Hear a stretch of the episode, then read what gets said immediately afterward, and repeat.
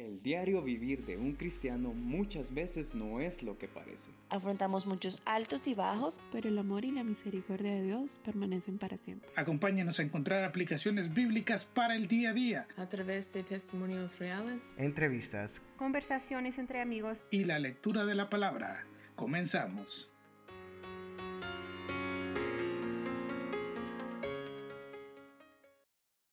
Muy buen día a todos los que nos sintonizan. Hoy tenemos un programa muy interesante para cada uno de ustedes que se toman el tiempo de estar con nosotros.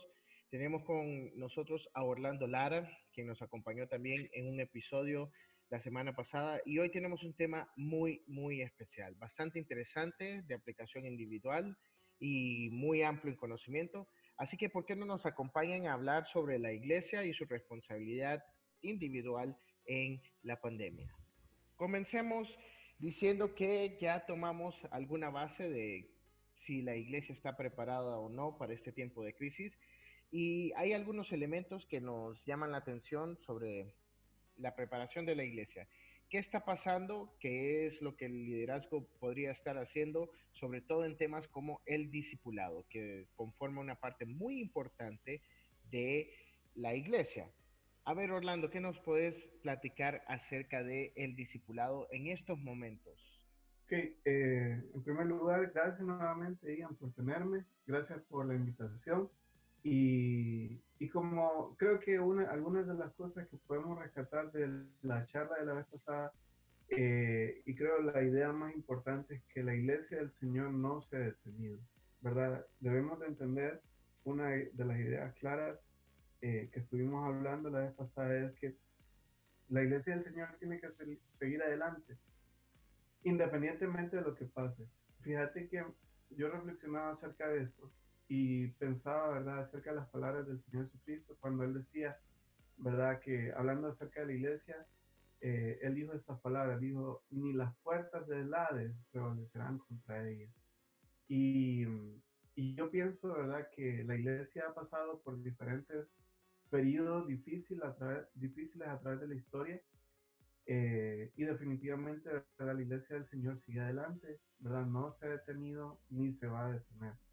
Y en este, en este tiempo especial de pandemia, entendemos que la iglesia del Señor tiene que seguir eh, cumpliendo la gran comisión, ¿verdad? Mateo 28, 19, 20 nos dice, eh, por tanto, ir y hacer discípulos a todas las naciones, bautizándolos en el nombre del Padre, del Hijo y del Espíritu Santo, enseñándoles que guarden todas las cosas que yo os he mandado, y aquí yo estoy con vosotros todos los días hasta el fin del mundo. Entonces, creo que una de las cosas importantes y que debemos entender es que la iglesia tiene que seguir su labor de discipular. Y aquí, ¿verdad? Cuando hablamos acerca de discipulado, tenemos tanto para decir y tanto que cumplir, ¿verdad? Dentro de las responsabilidades que el Señor nos ha dado, porque no solamente es el hecho de ir y hacer nuevos convertidos, ¿verdad? Porque compartir el Evangelio con alguien, ver que esa persona, ¿verdad?, reciba a Cristo, es solamente el comienzo, ¿verdad?, de, algo maravilloso. Pero nuevamente es solo el comienzo. Ahora lo que queda, ¿verdad?, es poder seguir adelante con hacer un discípulo, ¿verdad? Que esa persona pueda llegar a ser discípulo. Y ojo también, ¿verdad? Una de las cosas que tal vez una de las ideas que vamos a estar repitiendo en, esta, en este tiempo es no un discípulo mío, no un discípulo, ¿verdad?, del pastor, no un discípulo de la iglesia, es un discípulo de Cristo, ¿verdad? Y esta debe ser nuestra motivación, nuestra meta, ¿verdad? Que las personas puedan llegar a ser discípulos de Jesucristo. Gracias, Orlando. Eh, hablaste sobre no decir un discípulo mío y esa parte me llama mucho la atención, reconociendo que la autoridad la tiene Cristo y que definitivamente cuando hacemos discípulos son de Él, no son nuestros.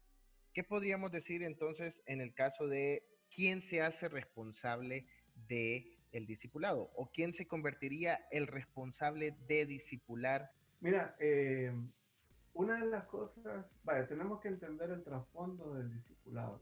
¿Verdad? En el tiempo del Señor Jesucristo, Jesús no fue eh, el primero, ¿verdad? El primer maestro que tuvo discípulos. Realmente si nosotros escudriñamos la escritura vemos que habían varias personas que tenían discípulos en su tiempo. Juan el Bautista era uno de ellos. Y encontramos en la escritura, ¿verdad?, que eh, los discípulos de Juan el Bautista le seguían primero a él, pero definitivamente hubo un momento en el cual Juan apuntaba a Cristo, ¿verdad? Y entonces él decía, ¿verdad? Al final de cuentas, yo no soy el más importante, pero viene alguien después de mí de quien yo no soy digno de desatar, ¿verdad? Su calzado. Y entonces él estaba diciendo, mírenlo a él, ¿verdad? Él es al que tienen que seguir. Y muchos, tenemos, ¿verdad? El registro en la escritura de que muchos de los discípulos de Juan terminaron siendo discípulos de Jesús, ¿verdad? Así que creo que eso, ¿verdad? Debe ser nuestro enfoque y eso es lo que deberíamos de concentrarnos en hacer. No en hacer mis discípulos, en hacer los discípulos, ¿verdad? Del Señor Jesucristo. Ahora, vos me preguntabas, ¿quiénes son los responsables? Bueno, esta es otra cosa también que debemos entender. En el tiempo de la iglesia primitiva, ¿verdad? Cada una de las personas, cada uno de los creyentes hacían discípulos. No era una responsabilidad solamente de los ancianos, de los, de los apóstoles, ¿verdad? Sino que era una responsabilidad de todos.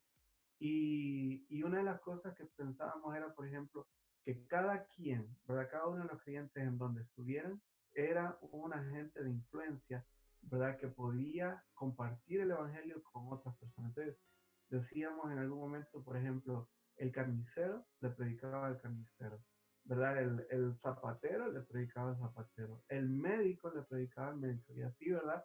La gente iba compartiendo de Cristo en el lugar donde estaba. Entonces creo que esta es una responsabilidad no de las autoridades de la iglesia, debería ser una responsabilidad de todos. Como hijos de Dios, ¿verdad? Como seguidores de Cristo, somos llamados, cada uno de nosotros, en el lugar donde el Señor nos coloque, a ser discípulos, ¿verdad? Muchas veces somos dados en la iglesia a decir, traje a una persona nueva que le evangelice pastor, que lo disipule, ¿verdad? El líder, ¿verdad? Y estamos delegando esa responsabilidad a otras personas, pero qué maravilloso es, por ejemplo, o sería que cada uno de los miembros se encargue de traer gente nueva a la iglesia, pero al mismo tiempo no solamente traerla, sino orientarla en los caminos del Señor para que ellos lleguen a ser discípulos de Cristo. ¿verdad? Así que es una responsabilidad compartida y es algo que todos deberíamos de hacer, ¿verdad? No solamente delegar eso hacia las personas que están, ¿verdad? Con algún cargo de la iglesia. Orlando, y en cuanto a alguna forma específica de ser discipulado en este tiempo de crisis, que se nos imposibilita el poder estar en persona, ¿qué recomendarías en este caso?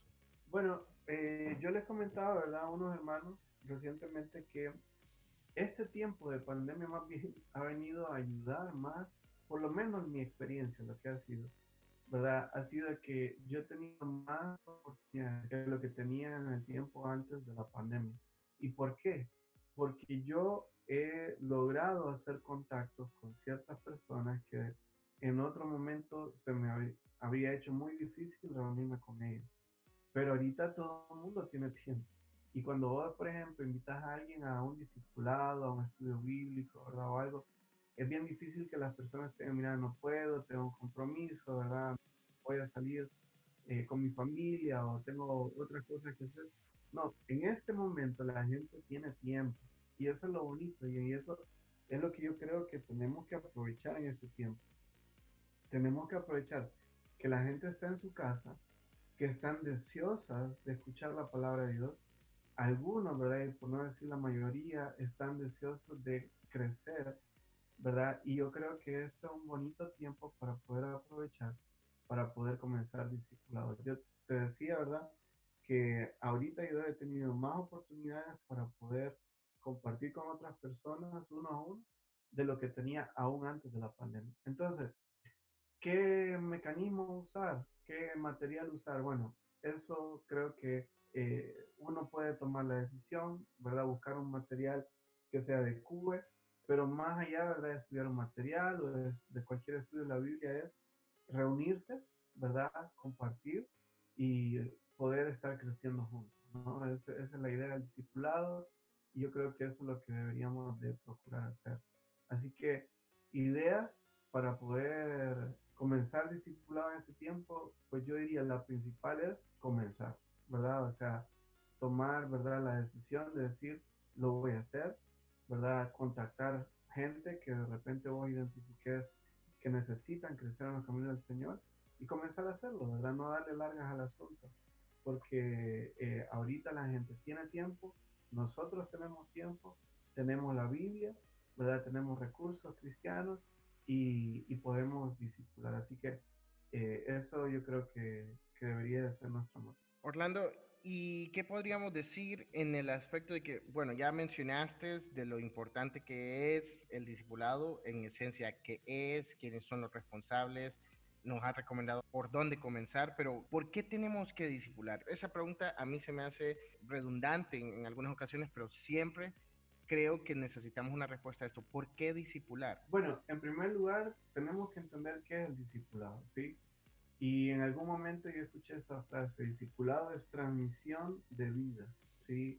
O transmisión de sangre. O sea, la sangre que corre en mis venas, yo quiero que corra en las venas de alguien más, ¿verdad? Y entonces estamos procurando que otras personas conozcan al Señor Jesucristo de la manera que nosotros lo conocemos. Y eso es lo fundamental del discipulado.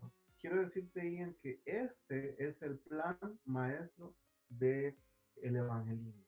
¿Verdad? Esto fue la idea no de un hombre, ¿verdad? No fue la idea de cualquier persona o de los, ¿verdad? De la iglesia primitiva, bueno, vamos a comenzar con el discipulado. Realmente el que comenzó esta idea, ¿verdad? Y el que nos dejó el plan para que nosotros pudiéramos hacer era el Señor Jesucristo, ¿verdad? El Señor Jesucristo nos, nos da en la palabra, ¿verdad? Cómo Él lo hizo y cómo nosotros deberíamos imitarlo. ¿Verdad? Entonces podemos ver en la, en la palabra, ¿verdad? Cómo el Señor Jesucristo escogió a un grupo de personas para que estuvieran con Él. Me llama la atención eso, porque fíjate que cuando Él habla acerca de eh, escoger, ¿verdad? Los doce discípulos, uno de los motivos, ¿verdad? O una de las cosas por las cuales Él quería que ellos le siguieran era para que estuvieran con Él.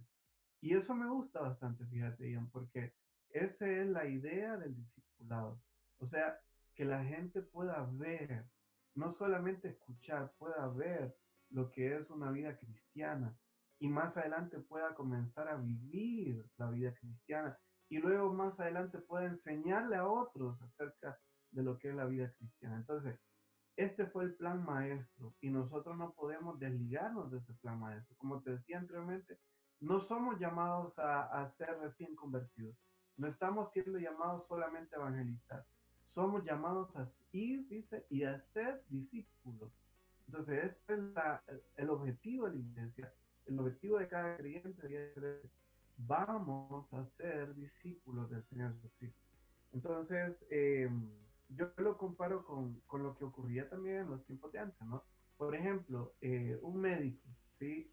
Eh, una persona quería ser médico en el futuro, en aquel tiempo no había escuelas de medicina, y entonces no había un lugar, una facultad de medicina donde la gente pudiera asistir para aprender a ser médico. En aquel tiempo lo que había era un maestro y un discípulo. Entonces, por ejemplo, venía el médico de la ciudad, ¿verdad? O del lugar donde, de donde estaban, ¿verdad? Y entonces él agarraba a un discípulo y ese discípulo venía casi a vivir con el médico. Entonces el discípulo cuando tenía que ir a hacer una visita médica, iba el médico, pero también iba el discípulo. Cuando el doctor, ¿verdad?, comenzaba a recetarle algo a algún paciente, el discípulo estaba ahí para escuchar. Él miraba, él, eh, ¿verdad?, no solamente escuchaba, sino que él estaba agarrando todo, empapándose, ¿verdad? Para cuando el maestro ya no estuviera, él iba a ser ahora el médico, ¿verdad? Entonces, ¿qué es lo que eh, somos nosotros cuando estamos discipulando?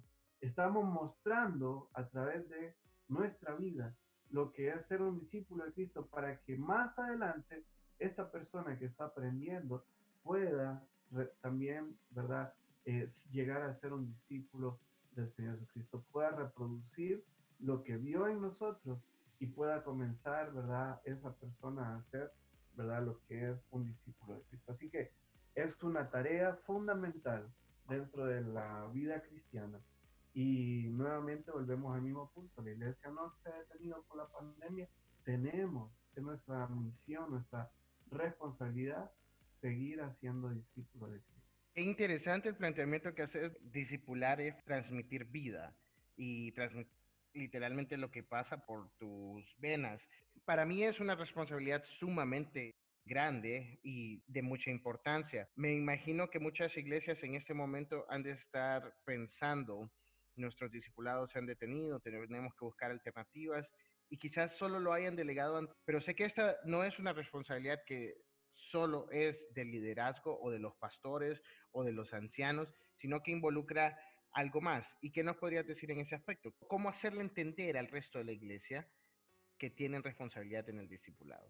Bueno, yo creo que una de las cosas que tenemos que estar haciendo eh, dentro de nuestras congregaciones es que todo, todas las personas entiendan para qué estamos, ¿verdad? La iglesia no es un club social en el cual nos reunimos, ¿verdad? Una vez a la semana para ir a ver cómo están los demás, ¿verdad? Y tal vez escuchar un mensaje de motivación. No, no es eso, ¿verdad? Nosotros somos más que eso, somos un cuerpo, somos eh, la iglesia de Cristo, la cabeza es el Señor Jesucristo, ¿verdad? Entonces, creo que esa es una de las cosas que tiene que impregnar nuestros mensajes, ¿verdad? Que la, la palabra de Dios cuando sea transmitida pueda llevar ese, ese contenido, ¿verdad? Y esa motivación para que todos y cada uno de los miembros de la iglesia se involucren, ¿verdad? Entonces, desde la persona que comenzó a llegar este domingo, por ejemplo, que llegó por primera vez, ¿verdad? A la iglesia, esa persona tiene que ser involucrada ya, desde ya, ¿verdad? En, algún proceso de discipulado. Como la persona que ha tenido años de estar en la iglesia, tiene que estar también motivándose para poder discipular también a otros. Así que esto, como decíamos, no es eh, una responsabilidad de unos cuantos entre la iglesia esta es la responsabilidad de toda la iglesia. Cada uno de nosotros debemos de ser parte de esto. Y creo que una de las responsabilidades más grandes de los líderes es hacer entender a la congregación que todos debemos de ser parte de este proceso. Y aunque yo no esté, ¿verdad? Aunque el pastor no esté dentro de la iglesia, en algún momento ahora tenga que salir o fallezca de repente, ¿verdad? El pastor, la iglesia sigue adelante. Tiene que ser algo que se esté comunicando constantemente. La iglesia tiene que saber cuál es nuestra visión, cuál es nuestra misión, para qué estamos en este mundo y que cada uno, ¿verdad?, desarrolle sus talentos, sus dones dentro del cuerpo de Cristo y entienda, ¿verdad?, que no solamente la tarea de unos cuantos, es la tarea de todos. Todos los hijos de Dios somos llamados a discipular tenemos un punto más que a mí me gustaría que tratemos. La iglesia en esta crisis seguramente ha descuidado, esperemos que no sea así, o algunas personas ven como un gran reto atender otras áreas también. Y estos son, por ejemplo, los ministerios que ya estaban en marcha. El discipulado, si bien es cierto, es parte esencial, pero hay una parte que a mí me interesaría mucho platicar en este momento. ¿Qué hay de los ministerios juveniles? Yo pienso, en que nuevamente, ¿verdad? Volvemos a lo mismo. Todos debemos de seguir adelante, ¿verdad? La iglesia del Señor no se para. Entonces, tanto eh, los ministerios juveniles, ¿verdad? El ministerio con adolescentes, ministerio de damas, ministerio de caballeros, ministerio de matrimonios, eh, inclusive la escuela dominical, ¿verdad? Todos debemos de seguir adelante. Tenemos que buscar, ¿verdad? La manera, Ian, porque todos, ¿verdad? Necesitamos seguir creciendo la iglesia del Señor no se puede detener. Y eh, mira, yo miro que de repente en la juventud hay, eh, ¿cómo se llama? mucha, mucha necesidad, pero al mismo tiempo lo que yo veo también es que eh, es más fácil de repente en estos tiempos trabajar con jóvenes porque el joven en este momento, ¿verdad? Tiene las herramientas, tiene los recursos para poder conectarse de repente a una reunión y entonces estar ahí, ¿verdad? Creciendo juntos todavía. Entonces yo pienso que eh, debemos de seguir cuidando a los miembros de la iglesia, ¿verdad? Seguir contactando a los jóvenes, seguir, ¿verdad? Viendo cómo están, seguir encima, ¿verdad? De, de, su vida y de poder estarles ayudando, ¿verdad? Es un, un, desafío, ¿verdad? Como decíamos anteriormente, un desafío el hecho de, de poder seguir adelante en estos tiempos, pero miro también oportunidades, ¿verdad? Oportunidades para crecer, oportunidades para conocer más de Dios, oportunidades para expandir también nuestro ministerio, porque eh, lo hablábamos la vez pasada, ¿verdad? antes de la pandemia teníamos tal vez a un grupo de personas que estaban conectándose, venían a la iglesia, se congregaban, pero ahora se ha exponenciado, ¿verdad?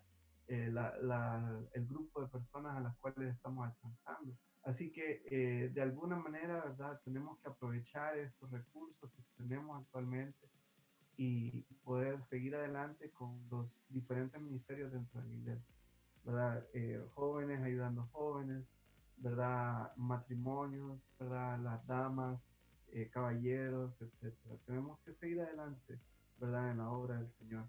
Así que es un desafío, pero yo creo que también hay, hay muchas oportunidades para, para poderlo hacer. Muy bien, la iglesia no se ha detenido, no debe de por qué el miedo afectar a las labores. Sin embargo, hay un área vital de la iglesia, la labor que realiza en el mundo, y es precisamente el evangelismo.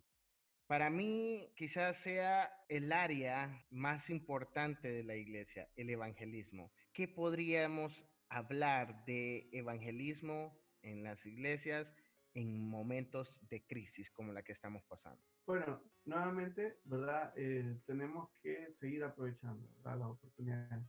Y como hablábamos en algún momento, ¿verdad? Tal vez la forma ha cambiado.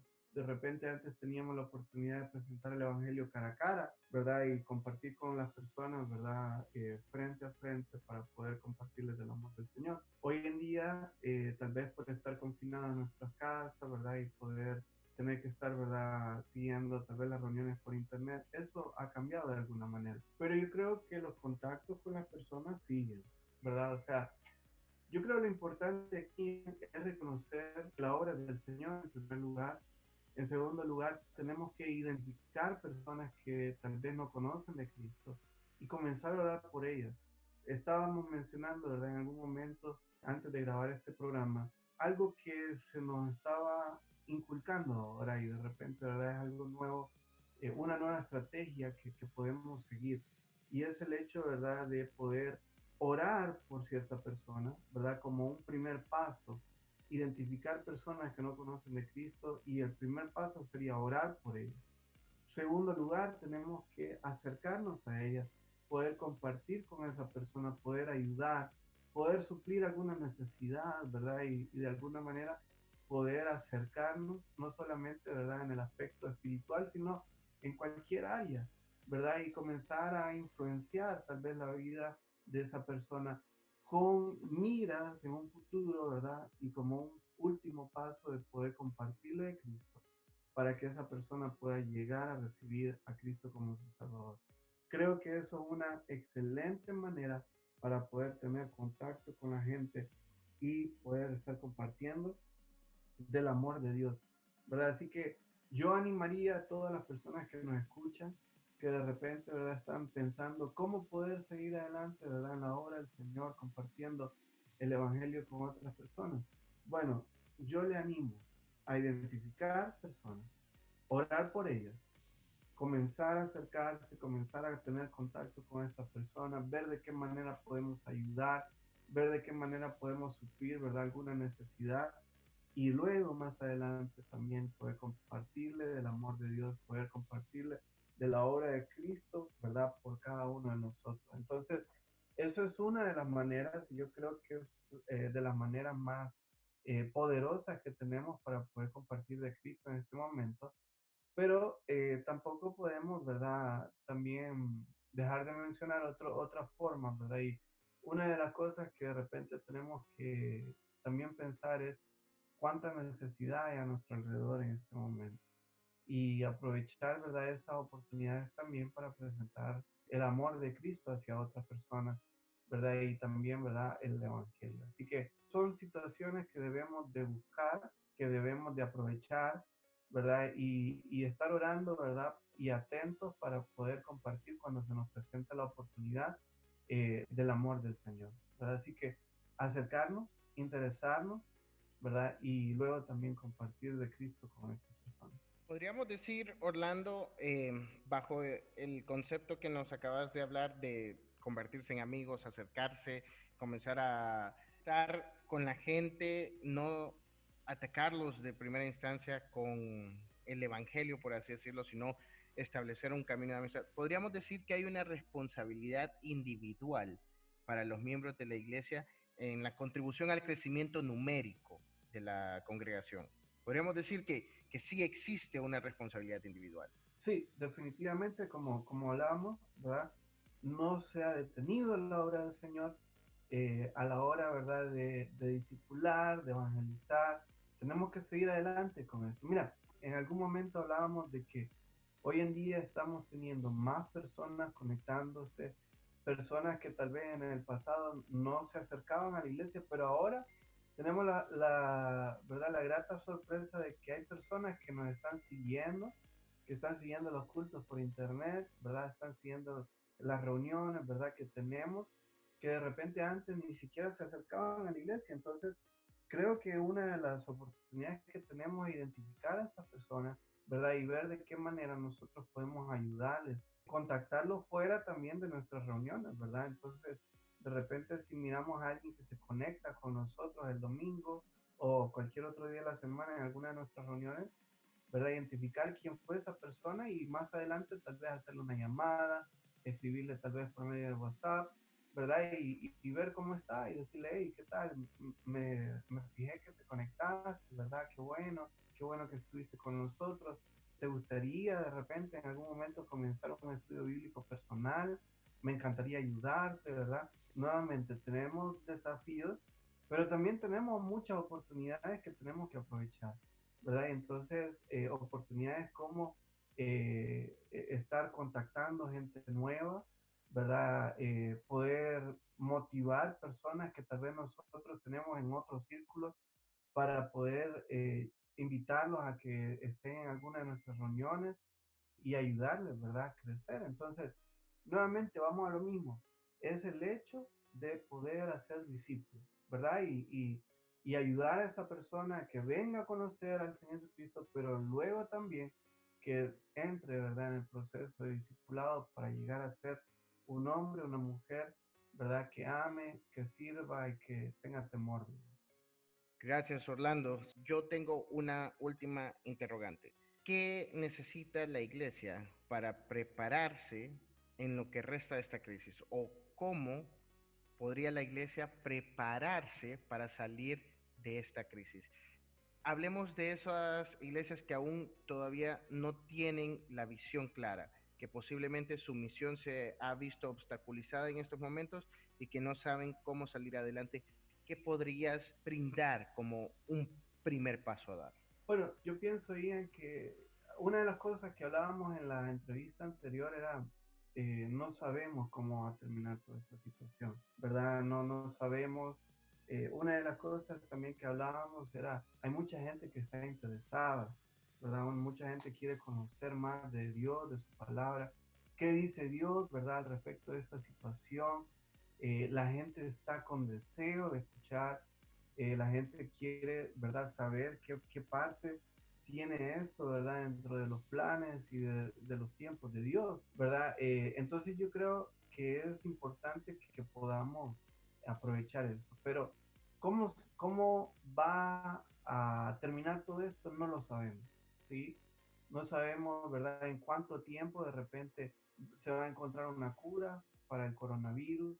No sabemos de repente cuándo vamos a volver a la iglesia, ¿verdad?, a congregarnos en, en, los lugares de reunión, ¿verdad? Pero definitivamente, independientemente de lo que suceda, ¿verdad? Eh, sea lo que sea lo que pase, ¿verdad? Tenemos que estar dispuestos a seguir adelante, ¿verdad? A, seguir compartiendo de Cristo, seguir compartiendo el amor del Señor, seguir eh, adelante, ¿verdad? Con el evangelismo, el discipulado, eh, eh, viendo, ¿verdad? Por la salud de los miembros de la iglesia. Creo que todas estas cosas son importantes. Entonces, la iglesia ha enfrentado esto en otras ocasiones. Hemos tenido, inclusive, ¿verdad? Ciertos periodos de la iglesia que fueron más terribles, que lo que estamos pasando hoy, ¿verdad? Y, y tiempos de tribulación, tiempos de persecución, tiempos, ¿verdad? En los cuales la decisión era ser cristiano eh, o, rechazar tu fe, ¿verdad? Y si seguir, querés seguir siendo cristiano, pues lastimosamente vas a tener que morir. Entonces, eso es el tipo de, de situaciones a las cuales, ¿verdad? La iglesia del Señor ha tenido que enfrentar en el pasado y situaciones en las cuales también, ¿verdad? Muchos cristianos hoy en día tienen que vivir. Así que como iglesia del Señor tenemos que estar dispuestos, ¿verdad? A seguir haciendo lo que, lo que Dios quiere, ¿verdad? Que nosotros hagamos. Independientemente de cuál sea la situación, ¿verdad? Que nos rodea. Así que yo lo que recomiendo, Ian, ¿verdad? A cada miembro de la iglesia, cada pastor, cada líder, es que estemos dispuestos a seguir adelante en el ambiente, ¿verdad? Y, y, bajo las circunstancias que nos toquen vivir, ¿verdad? Saber de que esto que estamos viviendo no ha sido lo peor que ha enfrentado la iglesia a través de los tiempos. Han habido tiempos peores, ¿verdad? Pero independientemente de lo que nos toque vivir, que sigamos fieles al Evangelio, sigamos fieles a nuestro Señor que nos llamó, ¿verdad? Y que en algún día vamos a tener que darle cuenta de todo lo que hicimos. Así que eh, no nos cansemos, recobremos fuerzas en Él, ¿verdad? Y sigamos adelante con la labor por la cual Él nos tiene aquí en la tierra. En el cielo vamos a tener oportunidad y tiempo para poder descansar. Ahora en este tiempo aquí en la tierra tenemos que cumplir lo que el Señor nos ha mandado.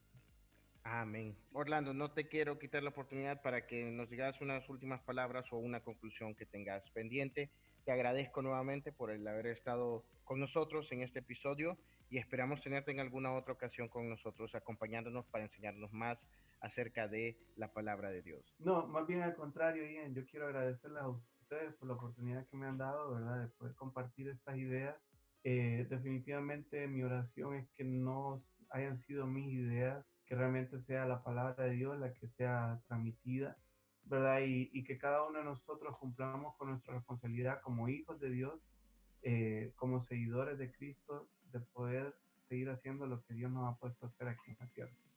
Y creo que la idea principal, si pudiéramos resumir todo lo que hemos hablado en estos dos eh, episodios, ha sido, ¿verdad? Que la iglesia del Señor no está parado, ¿verdad? La iglesia del Señor sigue adelante, y definitivamente somos llamados, ¿verdad?, a seguir haciendo la labor que el Señor Cristo quiere que hagamos aquí en la tierra. Entonces, con la ayuda del Espíritu Santo, ¿verdad?, eh, debemos de seguir adelante.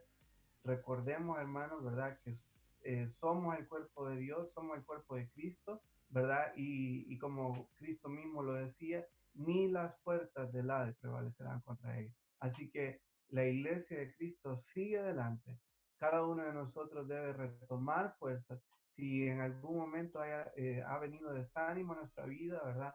O ha venido alguna situación de, de, desesperación, recobrar fuerza en el Señor, ¿verdad? Y seguir adelante, ¿verdad? Porque esto no se ha acabado. El Señor todavía nos tiene aquí en la tierra y hasta que Él nos venga a llevar, ¿verdad? O, de repente, ¿verdad? Nos llame a su presencia, hasta ese momento vamos a poder descansar. Pero mientras tanto, sigamos adelante cumpliendo la tarea para la cual el Señor nos tiene aquí. Gracias, que Dios les bendiga y sintonícenos para el próximo episodio. Hasta la próxima. Bueno chicos, eso es todo por hoy. Gracias por sintonizarnos en nuestro programa Anástesis. Te invitamos a que sigas escuchando nuestros próximos episodios para así juntos poder seguir conociendo más de la palabra de Dios y su voluntad para nuestras vidas. Recuerda si deseas contactarnos puedes hacerlo a través del correo anastesispodcast.gmail.com. Te esperamos y muchas bendiciones.